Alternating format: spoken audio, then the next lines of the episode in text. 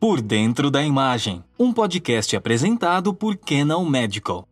Olá, sejam muito bem-vindos ao primeiro Por Dentro da Imagem, um podcast apresentado por Canon Medical System do Brasil. Teremos muitas novidades imperdíveis neste podcast que terá episódios quinzenais. Vamos falar sobre as tendências e curiosidades do universo dos sistemas médicos de diagnósticos por imagem. E também vamos abordar outros temas de saúde e, principalmente, trazer o lado humano de que faz acontecer na medicina diagnóstica. Neste episódio de estreia, vamos falar sobre o cenário da radiologia no Brasil. Também vamos abordar os desafios e, claro, também as oportunidades e tendências e o futuro das novas tecnologias da radiologia. Quer ficar por dentro da imagem? Fique com a gente, pois esse primeiro episódio promete. E para começar esse bate-papo, eu tenho aqui o Eduardo Davigo. Ele é diretor de marketing da Canon Medical System do Brasil. Seja muito bem-vindo, Eduardo. Olá, Fábio, tudo bem? Bom, é um prazer estar aqui né, nesse primeiro episódio do Por Dentro da Imagem. É um projeto que eu acho muito importante para nós, para que a gente possa é, prover conteúdo para o mercado diagnóstico por imagem de uma maneira é, muito moderna, que são os podcasts, né, de uma maneira leve e, e falar um pouco da, das pessoas, dos grandes nomes que fazem radiologia no Brasil, né? E para bater esse papo com a gente, a gente tem aqui o Dr. César Nomura. Ele é diretor do Centro de Diagnóstico por Imagem do Instituto do Coração e superintendente de Medicina Diagnóstica do Sírio-Libanês. Dr. César Nomura, seja muito bem-vindo ao Por Dentro da Imagem. Obrigado, obrigado Kenon pelo convite. É um prazer estar aqui, poder participar e discutir aqui sobre esse tema interessante, é, que é sobre a radiologia uh, e os seus, as suas nuances aí, a situação atual no Brasil. Muito obrigado, doutor César. É uma honra ter você com a gente nesse primeiro episódio. E eu gostaria de chamar a Bárbara Rodrigues e primeiro o Cleiton Lúcio. Cleiton, seja muito bem-vindo. Obrigado, Fábio. Obrigado, doutor César, por estar nos convite. Obrigado, é, Eduardo. E eu acho que vai ser bem interessante esse papo, até porque eu sou praticamente leigo no assunto e eu acho que eu vou aprender muito hoje. Oi, Bá, tudo bem? Bom dia, boa tarde, boa noite a todos que estão acompanhando o nosso primeiro episódio do Por Dentro da Imagem. É um prazer receber o Dr. César Nomura aqui com a gente nesse episódio de estreia. E para começar, eu gostaria já de perguntar para o Dr. César sobre, deixa eu ver aqui, sobre o cenário atual do Brasil em relação à saúde Doutor, qual que é o contexto atual da, da radiologia no Brasil? Olá. É, como um todo, como o próprio Brasil nesse momento, é, o cenário atual ele é muito desafiador. Né?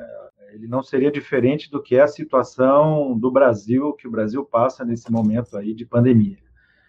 Eu diria que o ano de 2020 foi um dos anos mais desafiadores aí para todo mundo, Uh, e não foi diferente para a radiologia, para os hospitais, para os centros diagnósticos, é, uma vez que é, nós tivemos que enfrentar uh, algo, um inimigo desconhecido, e sabendo que a radiologia desempenha um papel importantíssimo, nós sabemos que o raio-x e, e, as tomografias foram fundamentais no diagnóstico, é, no diagnóstico preciso aí da Covid-19, mas foi um aprendizado.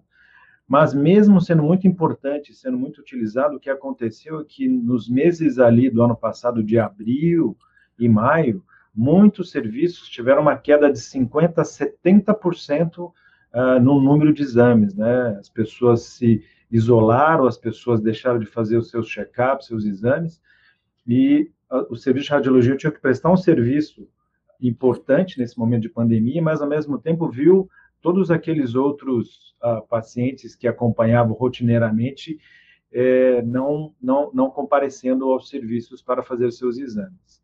E, paralelamente a isso, também foi necessário um grande investimento né, no, sobre como EPIs, fluxos, e entender ali como que devia se comportar. Isso foi 2020. Hoje, a gente também enfrenta um problema, mas nós estamos vendo uma retomada, né? nós estamos vendo um grande é, um retorno, porque não dá para você, você pode postergar um pouco os seus exames, mas não dá para você postergar mais de um ano a realização de exames que são importantes no diagnóstico. Então, o cenário atual é um cenário, para radiologia, um cenário, é um cenário bom, um cenário animador sob o ponto de vista de retomada. Assim como a economia está retomando, também está havendo uma retomada uh, em todos os serviços de radiologia uh, nesse momento. Doutor, queria fazer uma pergunta também agora é, em relação ao comparativo de cenários, né? Queria saber do senhor é, qual patamar da radiologia brasileira está se a gente comparar a países mais maduros, como, por exemplo, Estados Unidos, ou países europeus, ou até mesmo, até mesmo os asiáticos? É, os serviços de radiologia no Brasil, de uma maneira geral, eles são serviços muito bem reconhecidos. Né? Ah, vou dar um exemplo para você. É, uma, uma, das razões é porque há muito conhecimento no Brasil. Né? a medicina no Brasil é uma medicina reconhecida mundialmente e não seria diferente com a radiologia. Nós temos grandes eventos científicos que são organizados no Brasil. A própria Sociedade Paulista de Radiologia, ela organiza é, um evento de, de, de diagnóstico por imagem, né, que, que todos os anos reúne próximo de 15 a 16 mil pessoas. Né?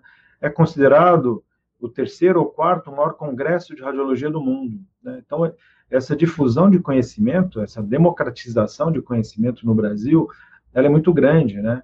Ah, e as várias sociedades locais de radiologia nos estados, eh, existe uma participação grande e o Colégio Brasileiro tem atuado também eh, nessa divulgação. Então, eu diria que o conhecimento no Brasil tem sido muito eh, divulgado. E o nível da radiologia do Brasil, assim como o nível da medicina no Brasil, é um nível ah, equiparável a grandes aos grandes centros mundiais, né? não deixando a desejar é, em nada com relação a tanto a parte de conhecimento quanto ao nível uh, dos médicos radiologistas. Doutor César, agora tem uma pergunta para entender um pouco melhor quais são os desafios do setor de radiologia no, no país. Você poderia destacar quais são os maiores desafios que o senhor vislumbra nesse cenário? Essa é uma, essa é uma pergunta excelente, eu acho que vem num momento, num momento importante, né? É, como eu disse, o nível da radiologia brasileira é um nível muito alto, um nível é, de excelência, um nível muito bom. A gente observa isso porque os palestrantes brasileiros são convidados para dar aula mundo, mundo afora, né? Só que um grande desafio é que a radiologia é muito relacionada à tecnologia, equipamentos, né? equipamentos modernos, equipamentos caros, e com essa alta do dólar, é, isso traz impacto, né? isso traz impacto. É, com certeza, é, isso é, é, algo preocupante. Paralelamente a isso, o que a gente observou aqui no estado de São Paulo mesmo foi um aumento da carga tributária sobre produtos médicos, produtos hospitalares, produtos da área da saúde. Então, isso gera um efeito em cascata, né? Isso, é, isso, isso realmente é algo preocupante. Então, além das dificuldades que nós tivemos aí com a pandemia, que exigiu investimentos, que exigiu gastos maiores, a questão de você não poder comportar o mesmo número de pessoas dentro da sala, você teve que restringir horários. Além disso, você ainda é surpreendido num ano como esse com um aumento de, de carga tributária. É, então, isso realmente é preocupante.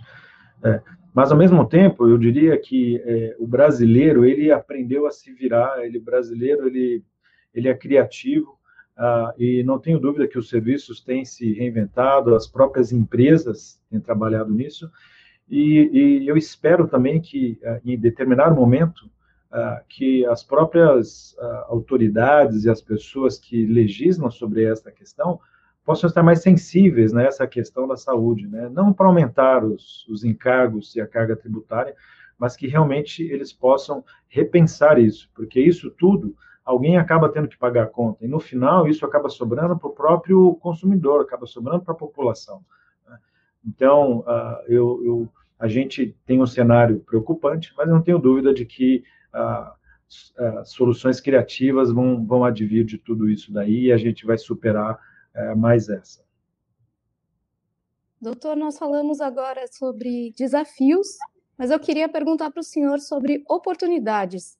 Quais são as oportunidades que o cenário da radiologia, que vem crescendo cada vez mais, tem apresentado para a população e para os profissionais? É, eu acho que oportunidades, elas, a gente tem que ir atrás de muitas delas, né? A gente vai descobrindo aos poucos. Né? É, acho que esse próprio ano, esse ano que foi um, o ano que se passou e esse ano que é um ano desafiador, eu sempre comento e brinco que as empresas elas não quebram na crise, né? Elas quebram na retomada, elas quebram na saída, né? Ou elas, então as pessoas que se reinventaram, que procuraram ah, algo diferente, inovador, eh, vão sair desse momento aqui realmente eh, mais fortes. Né? Eh, investimento sempre é necessário, mas uma coisa que nós temos visto que é fundamental é, o investimento não só em tecnologia, mas é, todas essas as áreas que, que trazem, a, envolvem a radiologia, hoje nós vemos muito a questão da inteligência artificial. Né? Então, a inteligência artificial é algo é, que veio para ficar, é algo que vai fazer parte do, do dia a dia. Né? Então, eu vejo muitas oportunidades de, eu não estou dizendo para você adquirir ou comprar, mas de você fazer parcerias, de você é, é, desenvolver em conjunto, de você testar, nós temos que estar, nós temos que ser os early adopters aí das tecnologias. Nós já, nós já somos. Os radiologistas começaram há muito tempo a incorporar tecnologia, a incorporar uh, tudo que vem de novo, né? Uh, e não, vai, não, não deve ser diferente com relação à inteligência artificial. Isso tem que fazer parte, né? Fazer parte, uh, e eu acho que isso é uma oportunidade. Né? Nós temos que mergulhar mais a fundo ah, em tudo o que diz respeito à inteligência artificial. É, bom, doutor César, é, realmente tudo que o senhor comentou é muito importante, né, da gente saber essa questão da tecnologia, da gente estar tá incorporando tecnologias novas, e, e, do ponto de vista dos fabricantes, né, de quem está é, fornecendo, de quem está provendo tecnologia, a gente enxerga que o mercado brasileiro é um mercado de, de muitas oportunidades, né? É, a gente sabe que hoje é, tem uma parcela relativamente pequena da população que é coberta pelos planos de saúde, né, pela saúde suplementar, ela é só de 25% da população brasileira, né? É, e, e, hoje em dia, infelizmente, quem tem mais capacidade de investimento e capacidade de continuar ampliando os serviços são os serviços privados, né? Ainda que o SUS faça um, faça um trabalho incrível, porque atende uma parcela enorme da população, né? Com um recurso sempre difícil de gerenciar, né? extremamente complexo de ser gerenciado. Né? Mas todo esse contexto acho que mostra o tamanho da oportunidade que o Brasil ainda tem no mercado da saúde. É, nós, como fabricantes, é, enxergamos isso e a, Keno tem é, continuamente investido aqui no Brasil, né, com fábrica em Campinas e uma série de outras ações. É, então, acho que o futuro, por mais que a gente esteja passando por uma fase complicada, essa questão da pandemia, nós temos um futuro ainda muito, muito grande pela frente, né? uma oportunidade muito grande e que certamente a gente quer, quer investir e fazer parte. Né? A gente sabe da questão da que a tecnologia é, acaba, como o doutor comentou, né? as novas tecnologias sempre têm um custo de incorporação um pouco mais alto, né? e a gente vê que a inflação médica ela acaba sempre descolando um pouco da inflação normal e, e, um grande, uma grande causa disso é a incorporação tecnológica, né? mas a gente está sempre buscando soluções para tentar diminuir esse custo ou adequar é, o tipo de tecnologia à necessidade de cada serviço ou de cada hospital, né? Mas sem dúvida existem muitas oportunidades que estão que estão disponíveis no mercado brasileiro. Né? Doutor, é, você falou de desafios e de dificuldades que a pandemia trouxe, né? Eu queria aprofundar um pouco com o senhor também a respeito das oportunidades. Eu acho que o senhor até chegou a falar com a Bárbara um pouco, mas eu queria aprofundar mais um pouquinho em relação à redução de custos e melhoria da gestão. Como é que foi esse período do Covid-19 em relação a isso? É, esse momento do, do Covid-19 é, é, foi algo novo então, é, as pessoas se reinventaram, né? E, eu acho que aqueles que conseguiram se adaptar a esse modelo, é, não ter medo, né? Alguns serviços fecharam a porta com medo de, de contaminação, fecharam as portas porque entendiam que o risco era maior, enquanto outros não só abriram, quanto é, é, receberam ali, continuaram fazendo exames, continuaram a, a realizar o diagnóstico, que, que, que era muito importante para esse momento, né? Tanto na radiologia quanto na parte de laboratório, nos testes. E nós sabemos que a tomografia de tórax, ela tem, ela teve e tem um papel fundamental no, no diagnóstico e no manejo mais acurado aí da, da Covid-19.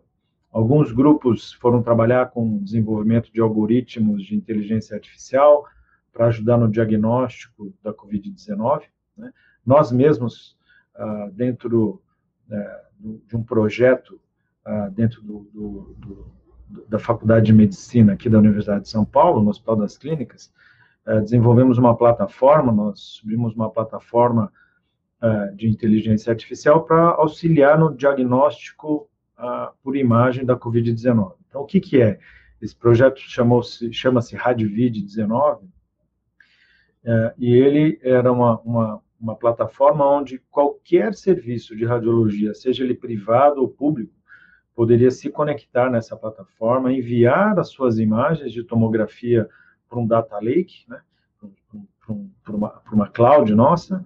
Uh, essas imagens eram processadas em alguns algoritmos e em menos de 10 minutos retornava para quem tinha enviado a imagem com uma quantificação né, tomografias de tórax de quanto de pulmão tinha cometido por aquilo que a gente chamava de vidro fosco, que poderia estar relacionado ao Covid.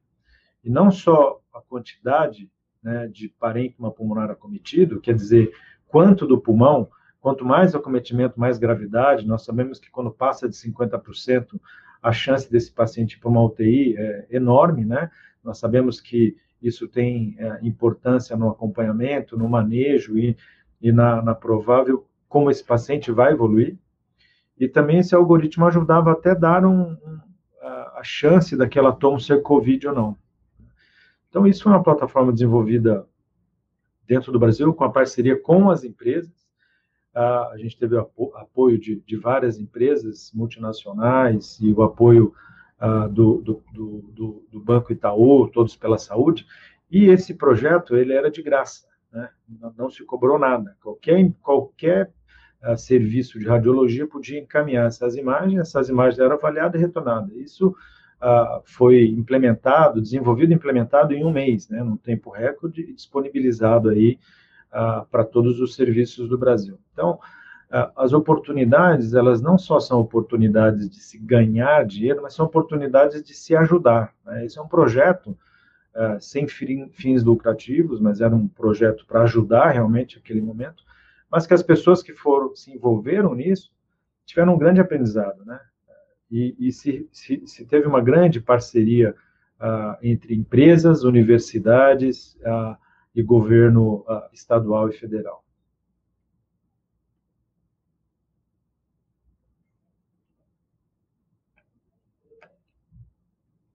É, é, esse projeto foi muito interessante, né, doutor? A gente ficou sabendo dele ali, um projeto que trouxe um retorno muito interessante para a sociedade, né? É, do nosso do nosso lado, né, das empresas, até como o Dr. César mencionou, né, a gente teve um pouco que se, que se reinventar, né? A gente é, era sempre muito acostumado a estar em contato direto com os nossos clientes, com os médicos, né, de quem a gente é, tenta é, sempre oferecer tecnologias para apoiar e para contribuir com o dia a dia dos médicos, né? E a gente se viu no momento ali de não conseguir ter total é, é, contato, né, o contato mais direto com esses nossos clientes. Né? Então, a gente, durante essa questão da pandemia, aprendeu muito a novas maneiras de, de se comunicar com os nossos clientes. Né? Então, a gente, é, e acho que não só nós, mas todas as empresas descobriram as ferramentas online, as lives, os, né, as, as ferramentas que nos permitiam de certa forma, estar em contato com os clientes ou prover conteúdo ou, ou, promover as soluções que a gente gostaria de promover de uma maneira é, nova para nós, que não era não era a principal em que a gente em que a gente vinha fazendo o nosso trabalho e mais, né? A gente nós nós descobrimos que era possível é, continuar conduzindo a empresa é, de uma maneira é, majoritariamente online. É claro que, que, tem algumas posições que são impossíveis de, de serem feitas online. O pessoal de fábrica, por exemplo,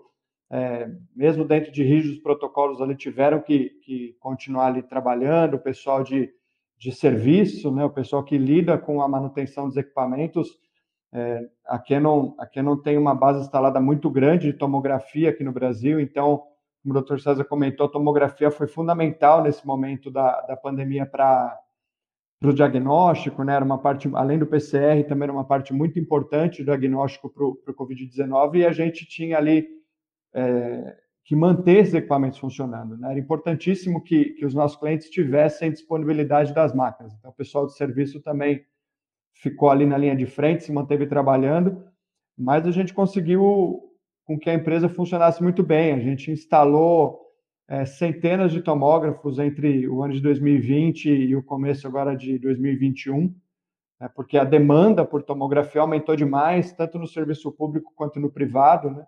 Então, houve um forte crescimento da, da tomografia nesses dois anos, nesse um ano e, e, e três meses praticamente de pandemia. É, e nós, felizmente, conseguimos acompanhar esse aumento de demanda, podemos é, prover a tecnologia necessária para o Covid-19, né, para auxiliar nos diagnósticos Covid-19, é, mesmo com a empresa praticamente toda trabalhando em home office, como eu comentei antes, a não ser o pessoal de serviço. Então, foi um momento de muito aprendizado, né, e realmente de, de conseguir é, aproveitar as oportunidades que apareceram. Né? A Canon é, realmente tem uma, uma, tradição forte em diagnóstico por imagem, com foco com, uma tradição grande também em tomografia, e a gente conseguiu prover essa tecnologia nesse momento em que a demanda por ela foi tão forte. Né? Então, realmente foi uma, uma, um desafio e uma oportunidade importante para nós.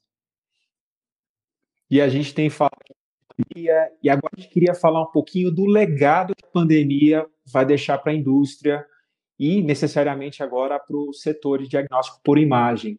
Doutor César, é, quais são os desafios no pós-pandemia para o setor de radiologia, na sua opinião?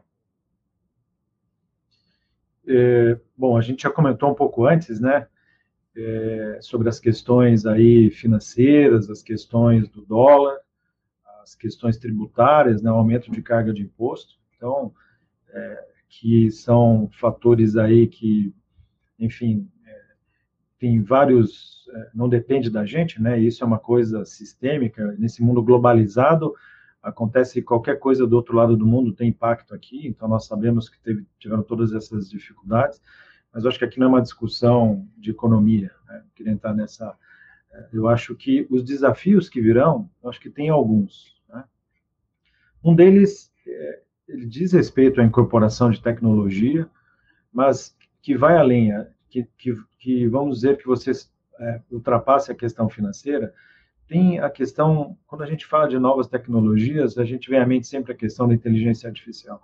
Muitas pessoas, muitos radiologistas que têm medo, receio da, da utilização no sentido de que poderão ser substituídos por uma máquina ou por um computador. Isso é besteira, né?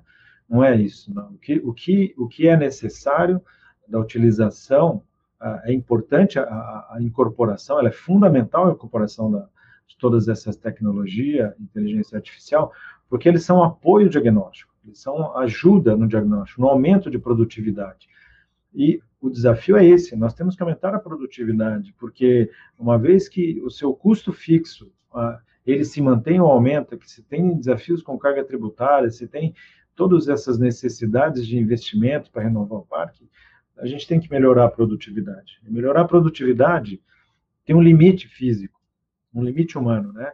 E que quando você ultrapassa isso, você começa a ter falhas. Por isso que a, a, os algoritmos de inteligência artificial eles vão ajudar, né? eles vão, eles, eles, eles são um parceiro, né? E o que nós temos que fazer é, é adotarmos, utilizarmos, estudarmos, aprendermos e implementarmos isso na nossa rotina, na nossa prática. Outro desafio que a gente tem visto é a própria procura pela especialidade. Né?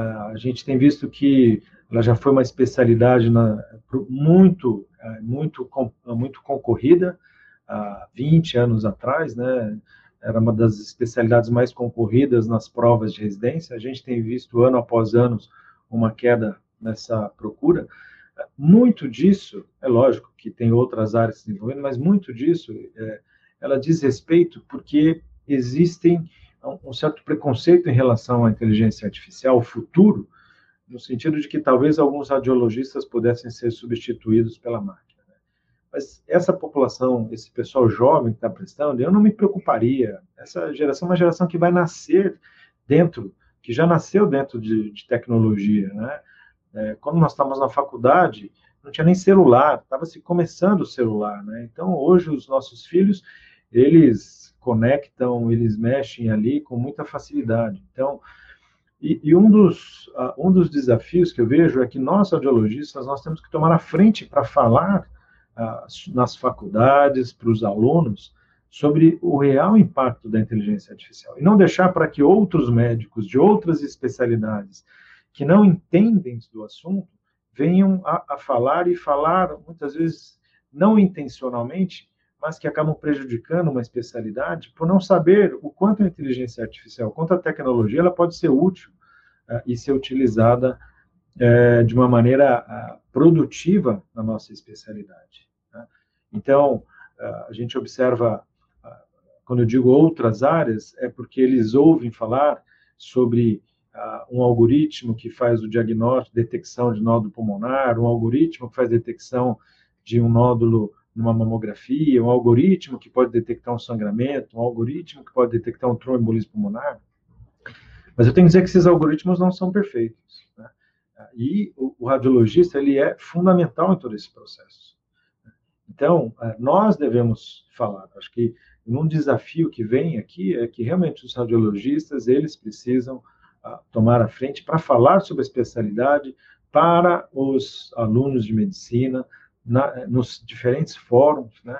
Ah, por isso que é para mim estar tá aqui é um prazer, né? É um prazer porque realmente eu creio ser importante a gente difundir um conhecimento ah, e mostrar que tudo o que está acontecendo na, na, radiologia, toda essa alta incorporação de tecnologia, ela, ela é benéfica, né? ela é importante, não só para a especialidade, mas para a medicina como um todo.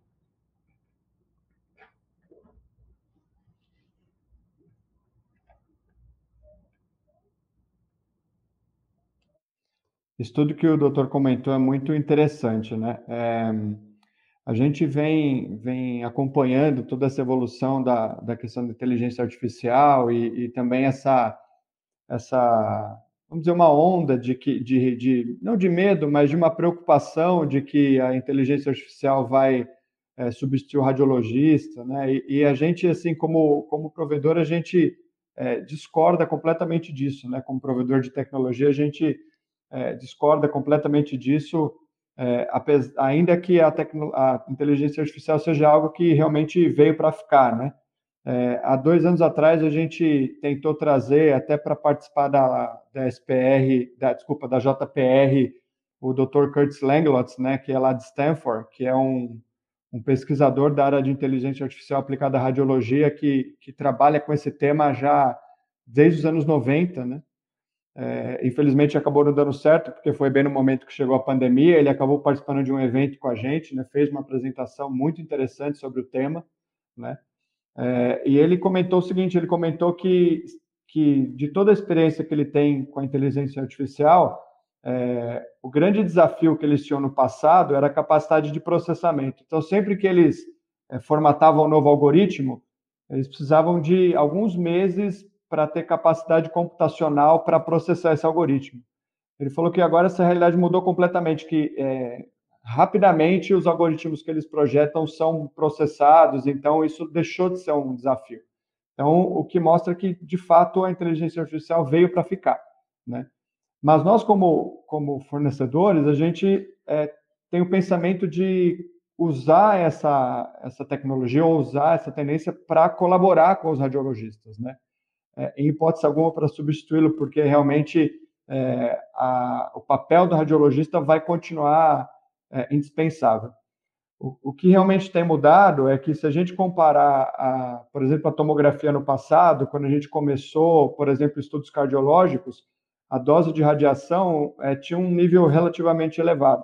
Né? E atualmente a gente, usando tecnologia de, de deep learning, de inteligência artificial, a gente consegue imagens de é, alta qualidade, né, com doses muito baixas, ou seja, a gente consegue é, prover para o radiologista uma imagem de muita qualidade, né, é, tirando dele a, a, preocupação com a dose, que sempre foi uma preocupação dos radiologistas também, não ter uma dose muito alta.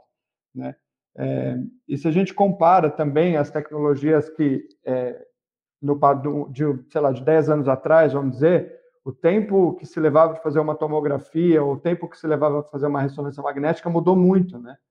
Então, a produtividade de um equipamento hoje é muito mais alta. Né? A quantidade que um equipamento consegue fazer de exames num dia é, mudou muito, ela aumentou demais. Né? Então, isso, obviamente, aumenta muito a carga de trabalho dos radiologistas, né? porque se gera muito mais dados, se gera muito mais informação, né? e aí é claro que isso impacta no, no radiologista de ter que lidar com um volume muito maior de laudos para serem feitos, ou de é, ou de dados para que ele precisa observar. Né?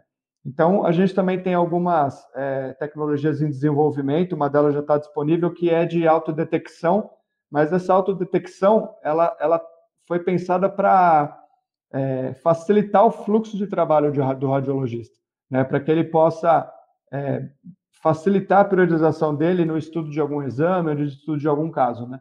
Então, essas tecnologias, é, algumas já estão disponíveis, outras vão estar disponíveis em breve, e elas estão sempre projetadas para suportar o radiologista, né? para ajudá-lo no dia a dia dele, para também, obviamente, trazer benefício para o paciente lá na ponta. Né? Então, eu concordo plenamente com o Dr. César. É importante que a gente fale sobre essas tecnologias, é, tenha consciência de que elas vieram de fato para ficar, né? E em hipótese alguma elas vão substituir o radiologista. Elas estão aqui para apoiar, né? E para tornar o, o, dia a dia do radiologista mais fácil, mais produtivo, né? Para que ele possa, inclusive, focar no que realmente é, é relevante ali no dia a dia dele. Né? Eduardo, Dr. César, estou super curioso aqui para entender um pouco mais sobre inteligência artificial voltada ao diagnóstico de imagem. Doutor César, você poderia explicar melhor como que vai ser esses diagnósticos no futuro? Eles vão ser muito precisos? Queria que, desse, que o senhor desse um pouco da sua opinião a respeito desse, desse futuro da radiologia. Legal. É, a radiologia ela é uma das áreas, uma das especialidades médicas que mais incorporou tecnologia e que mais está envolvida desde o seu início, né? As próprias máquinas, quando elas começaram a fazer os exames, um aparelho de ultrassom, uma tomografia, uma ressonância, é muita tecnologia embarcada. É, depois, o jeito da gente dar laudo, ela mudou também. Então, é, ela, ela mudou completamente. E a inteligência artificial, às vezes as pessoas falam isso como uma coisa de outro mundo, como se fosse uma coisa. Nós utilizamos isso há décadas, né? De uma maneira digamos assim, mais, é, mais pontual e agora de uma maneira mais frequente. Eu não tenho dúvida de tudo que está sendo desenvolvido, tudo que tem, né, ela vai melhorar, ela vai melhorar o nosso diagnóstico, ela vai nos auxiliar a fazer um diagnóstico mais preciso. Ela é uma ferramenta de ajuda, ajuda na, na tomada de decisão. Ela não substitui, ela vem para colaborar. Né? E é interessante porque mesmo a nossa experiência que nós tivemos no ano passado, utilizando esses algoritmos para diagnóstico de COVID-19, a gente vê que a máquina ela erra bastante. Né? Mas tem uma coisa que ela ajuda muito e que ela é melhor do que o ser humano, que ela sempre mede igual. Ou ela sempre erra igual, ou sempre ela acerta igual. Né? E nós, dependendo do nosso humor, do nosso cansaço, do momento, se a gente é interrompido ou não, a gente a gente oscila muito mais. A máquina ela é muito mais uma vez que ela é ensinada, né, é, é, ela faz sempre daquela maneira. Então, por exemplo, quando a gente quantificava o quanto do pulmão era cometido, se era 10, 20, 30, a máquina sempre mede igual. Né? Então, isso é muito importante. Isso é uma ajuda para a gente. E se a gente for ter que fazer, olhar, se for visual, eu ter que contornar as áreas, uma hora eu vou medir 17, outra hora eu vou medir 20, isso faz parte. Né? Então, a mesma coisa que se eu, quando você vai fazer, ó, vou dar um exemplo aqui, se a gente for fazer uma receita de bolo, que você pega uma colher, você pega uma colher de sopa, uma hora, se eu for medir, ela vai uma hora dar 20 gramas, a outra 23, a outra 21. A máquina não, a máquina é sempre 20, 20, 20, 20. Então, isso nos ajuda. Né? Então, não tenho dúvida de que uh, todos esses algoritmos de inteligência artificial vão nos ajudar a, a gente aprimorar, a gente melhorar no diagnóstico. Em todas as áreas, né? em todas as áreas da radiologia, uh, vai ter um grande incremento de qualidade nos diagnósticos.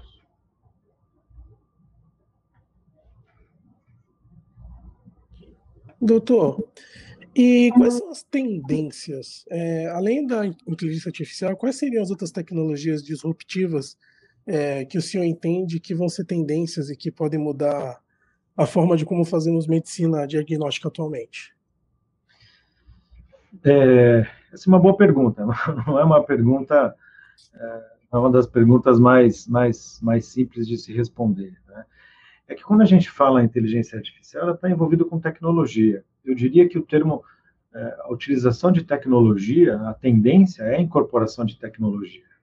Por quê? Porque a gente vai ter que melhorar a nossa produtividade. Né? Nós temos que melhorar a produtividade. Então, a tendência é uma grande incorporação cada vez maior de tecnologia, um aumento de produtividade e um aumento na, na acurácia diagnóstica. Isso serve não só para o radiologista, mas serve para as máquinas mesmo. Né? As máquinas, por exemplo, hoje, nós, o tempo para você fazer uma ressonância ali vai de 20 a 30 minutos, mais ou menos, que você é, demora. Então, em uma hora, eu consigo fazer três exames no máximo, vai, com algumas exceções, mas na média, eu vou fazer de dois a três exames. E nós sabemos que a máquina é uma máquina cara. Então, acho que a tendência é cada vez mais que esses novos algoritmos, e nós já estamos vendo isso, quando eles incorporam novas tecnologias, eles conseguem acelerar e esse tempo de exame ele começa a reduzir mais. Então, eu vou poder fazer mais pacientes, eu vou poder fazer um uso melhor dessa máquina. Né? E, e, talvez uma tendência que eu olho para frente, é, que daí não necessariamente tem a ver com tecnologia, está de você estar tá inserido em ecossistemas. Né? Eu acho que uma tendência futura é que não só as startups, não só os centros de desenvolvimento, os centros de inteligência artificial, o centro de tecnologia, mas os próprios hospitais, os próprios serviços de radiologias vão, vão precisar mais, estar mais integrados dentro de ecossistemas de desenvolvimento, ecossistemas de inovação, para que uh, tudo isso possa ser incorporado de uma maneira mais rápida, né? e de uma maneira mais, de um uso mais consciente dos recursos, né? Não todo mundo indo comprando nesse modelo, vou comprar pay-per-use, mas talvez um, um modelo é, de um uso mais racional dos recursos. Por isso, a, estar inserido dentro de um ecossistema. Então, eu realmente acredito que, para o futuro, é, além da incorporação de tecnologia, além do uso de inteligência artificial, as instituições vão ter que estar inseridas dentro de ecossistemas de inovação. Professor César, eu concordo com o doutor. Essa realmente não é uma pergunta muito fácil de responder, né? É, além da inteligência artificial, acho que tem outras tendências é, que podem é, trazer não mudanças completas, mas acho que um avanço grande também para a área não só do diagnóstico por imagem, mas para o ecossistema de healthcare mesmo, a gente tem aí a questão do Big Data, né? É, hoje em dia, cada vez mais se faz necessário, e até, e até pensando lá na frente, né, em, quando o Brasil tiver um pouco mais avançado na questão da medicina de precisão, é, vai ser importante é, uma, uma integração de dados dos pacientes, né? É, essa integração de dados dos pacientes, ela, ela necessita de ferramentas muito específicas, né? ferramentas que possam lidar com uma quantidade muito grande de dados, né? não só lidar com uma quantidade muito grande de dados, mas integrar dados de diferentes formatos, né? Então, por exemplo, na, no diagnóstico por imagem, a gente tem os formatos DICOM, que são padrão para os exames, mas a gente tem que, pensando lá na frente, na medicina de precisão, a gente tem que incorporar é, resultados de exames de laboratório, por exemplo, a gente tem que incorporar dados de consultas que o paciente passou, de tratamentos que ele fez. Então, realmente, essa, acho que essas tecnologias que estão relacionadas ao Big Data e a essa é, integração de dados, elas vão ser é, bem importantes e vão trazer realmente muito benefício para que a gente caminhe na direção da medicina de precisão e acho que isso é, vai ajudar com que é, evite o desperdício, como o Dr. César mencionou, né? É, exames desnecessários, dados que já, que já poderiam estar disponíveis para o médico avaliar o caso daquele paciente de uma maneira mais integrada e mais completa, é, eu acho que eles vão trazer um ganho de produtividade e de, de controle melhor de custo. Acho que isso é um grande desafio para o futuro, né?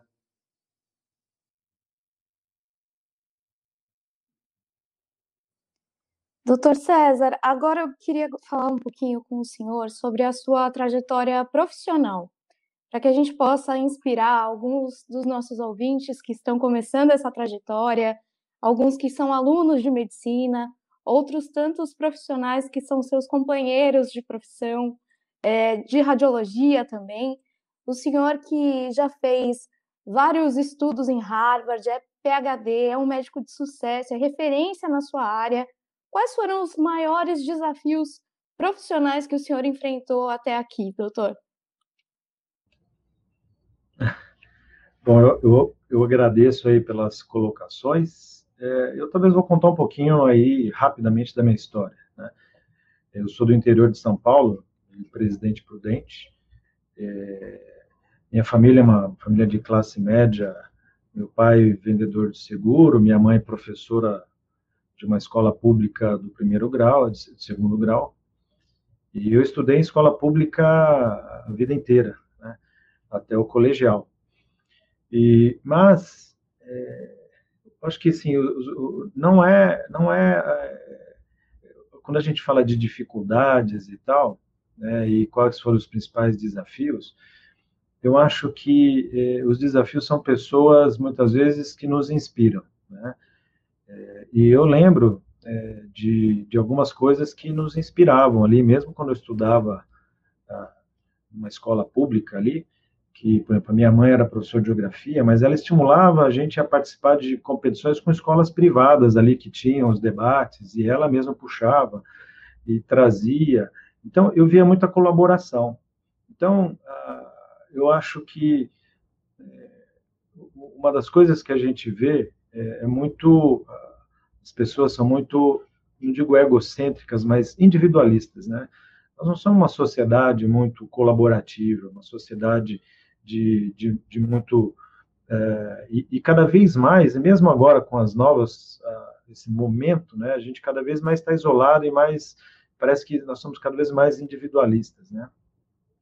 Mas por que eu digo isso? Porque naquele momento, lá mesmo na, na, na sexta série, quando a gente começava aquelas discussões é, para tentar um ajudar o outro, né, nós éramos de uma escola pública, não dava para comparar com o nível de conhecimento das escolas privadas que tinham, mas a gente se esforçava e o grupo se unia, um estudava uma parte, outro estudava outra, e olha, por vários anos nós sempre chegávamos ali para disputar ali a, a, a semifinal ali é, dos, dos debates então, uh, isso foi muito importante ali, né? Isso foi muito importante como um aprendizado desde aquele momento. Uh, e mesmo depois, quando eu vim para a Universidade de São Paulo, que eu fiz uh, aqui na Universidade de São Paulo, eh, a gente sempre via muitas histórias bonitas de pessoas batalhadoras que faziam, e sempre teve um, muita ajuda ali. E eu, eu até conto para as pessoas que, como eu fui parar em Harvard, é, uma, é, um, é, um, é algo é, interessante. Naquele momento eu morava na moradia dos estudantes aqui na, na, na, na faculdade, né? Então era muito perto de onde a gente, de onde a gente dava os laudos e trabalhava. É, e, e, e, naquele momento a gente via que uh, eu acabava sempre conversando com as pessoas que vinham fazer estágio de fora, né? E, de certa maneira, muitas dessas pessoas eram, ah, não digo discriminadas, mas elas ficavam lá na, na parte de trás, enquanto o pessoal da, da, da, faculdade mesmo ficava mais próximos ali dos professores, né?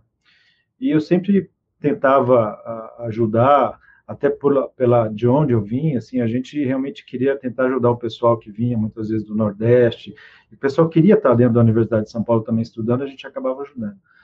E olha, eu preciso dizer que quem abriu as portas para eu poder ir para Harvard, quem pegou a minha carta de apresentação e levou, foi uma pessoa, uma dessas pessoas de Natal que pegou ali essa, essa carta minha, levou lá para um professor de Harvard, ela já estava lá, ela tinha feito a carreira para ir para fora, é uma pessoa super low profile que ninguém, nós nem imaginávamos, eu nem imaginava que ela poderia um dia, e ela foi antes de mim. E quem me ajudou né, uh, foi, foi essa pessoa. Então, o que que, quando eu vejo desafios, eu acho que assim, os desafios que, que nós temos, nenhum deles é intransponível, né? nenhum deles é intransponível. Mas eu, eu vejo que aonde nós podemos melhorar, onde a gente pode, a gente tem que ser nós temos que ser menos individualistas, né? Nós temos que compartilhar mais o conhecimento, nós temos que ajudar mais é, as pessoas. O Brasil tem uma riqueza muito grande de pessoas, de, de conhecimento, de, de é, universidades, é, pessoas com mentes brilhantes, né? E, e, nós temos que nos reinventar mais uma vez, né? E, o, e o, povo brasileiro ele está acostumado a isso. Então eu não vejo por que o povo brasileiro não possa é, se reinventar mais uma vez, né? É, e, mas eu acho que nós temos que ser muito mais solidários, muito mais uh, compartilhar. Então, uh, compartilhar conhecimento, uh, ele é fundamental, e, e, até agradeço aí pra, por estar aqui, poder compartilhar um pouco do que a gente imagina, né? Em, em, benefício aí da, da, área da radiologia. E eu acredito que realmente quem tem que falar sobre inteligência artificial na radiologia somos nós radiologistas, né? Mas nós precisamos é, é, é, participar é, dentro de tudo que é possível para que realmente o uso racional dessa tecnologia seja feito, né? Para que a nossa especialidade possa evoluir, como já evoluiu muito e, e tem um patamar muito alto, e que a gente continue a ser uma referência uh, mundial aí, continuamos a ser reconhecidos mundialmente pelo que a especialidade fez é, e continua fazendo. Doutor, muito obrigado por compartilhar sua história com a gente. Eu acho que é muito legal quando a gente percebe, por exemplo, o senhor veio de escola pública, o senhor é, estudou com outras pessoas também que, é, como o senhor mesmo disse, foram low profile. E eu percebo na sua história que essa conexão com essas pessoas te ajudou muito na sua carreira de sucesso. Meus parabéns, doutor. Infelizmente, nós estamos chegando ao final do episódio e eu gostaria de te pedir é, que você pudesse deixar um recado final a, a, quem estiver nos assistindo ou quem estiver nos escutando e também as suas redes sociais para que as pessoas possam entrar em contato com o senhor. Eu que agradeço. Veja, é um prazer enorme. A gente continua aqui na, dando aula, a gente continua atuando dentro do Instituto do Coração, né? É, é um prazer ver ano após ano os novos alunos é, chegando e, e, eu acho eu, que eu entendo que a educação é a que pode mudar a condição social das pessoas né? Eu, o, sem educação sem o conhecimento é muito difícil né hoje nós vemos a gente olha o que acontece né que está acontecendo na sociedade como um todo é, é, nos preocupa porque as questões éticas, tudo que reflete na, na própria política, né? é, questões éticas, questões morais, é, um, um, grande polarização, é, eu acho que só com, uh, com uh, uma educação de qualidade, né? um conhecimento, né? uma educação que as pessoas realmente é, não seja uma educação partidária, não seja uma educação influenciada por meios políticos, mas seja uma, uma educação uh, verdadeira, eu acredito que só assim que a gente realmente vai conseguir melhorar a situação do país. Isso é formiguinha, né? Isso é um trabalho de formiguinha, mas é que você constrói um alicerce firme para uma sociedade. Né? Não é dando, fornecendo agora um Bolsa Família, não é você é, é, fazendo ações é, marqueteiras, mas é realmente investindo em educação. Eu realmente acredito na educação e acho que as universidades, aqui a gente expande um pouco mais, é, que vai além da radiologia, vai além da faculdade de medicina, mas assim como a medicina brasileira ela é muito, ela é reconhecida mundialmente e a radiologia também, é, nós isso deveria ir para toda a, a, área de educação. Né? Então, mais uma vez eu agradeço pela oportunidade. Eu sou é, um entusiasta da questão aí de, de educação e da, e da divulgação de conhecimento. É, e é um prazer estar aqui com vocês é, nesse canal. Obrigado. É. César, eu queria muito agradecer é, a participação do doutor por ter aceitado esse nosso convite. Foi uma conversa fantástica. É, um, acho que um, um, grande primeiro episódio, né, uma grande estreia para esse podcast, que eu, eu, tenho certeza que vai é, trazer muito conteúdo interessante, muito conhecimento para o nosso, nosso segmento. Né, e estou realmente muito feliz também de estar participando desse primeiro episódio. É, agradeço novamente o doutor César e deixo a palavra aqui para os nossos apresentadores. Muito obrigado. Eduardo, a gente que agradece. Eu gostaria muito de agradecer ao doutor César por aceitar o nosso convite de participar aqui da nossa estreia. Agradecer a Canon pela oportunidade da gente aprender um pouco mais sobre radiologia, sobre medicina. Nós que não somos profissionais da área, estamos aprendendo como muitos dos nossos ouvintes que também podem não ser da área médica. Então, como o doutor falou, a educação muda tudo e esse podcast é mais um canal para que essa educação, esse conhecimento chegue a todos, profissionais da área de saúde, da radiologia ou não. Então, eu gostaria muito de agradecer a audiência de vocês nessa estreia, agradecer mais uma vez ao doutor, ao doutor César por aceitar o nosso convite, agradecer ao Eduardo pela participação e agradecer também aos nossos outros apresentadores. Cleiton, muito obrigada. Poxa, obrigado. É, faço das suas as minhas palavras. Você acabou roubando um pouco do que eu ia falar. Mas assim, é, doutor César, muito obrigado por ter participado. Como eu disse lá no começo do episódio, eu acho que eu sou uma das pessoas mais leigas aqui hoje. E eu me sinto muito honrado por estar aqui, porque eu pude aprender um pouco mais com vocês. Então, muito obrigado. E eu também fico muito feliz de perceber que é, a medicina está saindo, sim, desse momento desafiador e mais fortalecida. E também eu fiquei muito feliz de saber dos avanços tecnológicos que nós estamos é, aprendendo e desenvolvendo ao longo do tempo e como esses avanços tecnológicos vão salvar vidas no futuro. Então, muito obrigado, doutor César. Muito obrigado, Davigo, por ter participado. Muito obrigado, Bárbara. E muito obrigado, Fábio. E é com você. Obrigado, Cleiton. Obrigado, Bárbara. Obrigado, Eduardo. Doutor César, foi uma honra contar com você aqui, saber um pouco mais sobre o cenário da radiologia no Brasil. A gente aprendeu demais sobre as novas tecnologias, sobre tudo que vai mudar o conceito na medicina diagnóstica no Brasil. Nosso muito obrigado. A gente começou aqui com o pé direito com esse primeiro podcast por dentro da imagem apresentado pela Canon Medical System do Brasil. E se você chegou até aqui, corre lá e curta o nosso canal. A gente está no YouTube, no canal da Canon Medical Systems do Brasil. Também a gente está nas redes sociais, vocês vão acompanhar lá diversos trechos curtos das nossas entrevistas. Então corre lá, compartilha com todos, é, curta todas as páginas da, da, do nosso podcast. E também, muito importante, se você tiver alguma sugestão, elogio, crítica, a gente tem um canal aberto para você se manifestar, é o contato arroba por dentro da imagem.com. Nós ficamos por aqui nesse podcast Por Dentro da Imagem e eu espero você numa próxima oportunidade. Muito obrigado.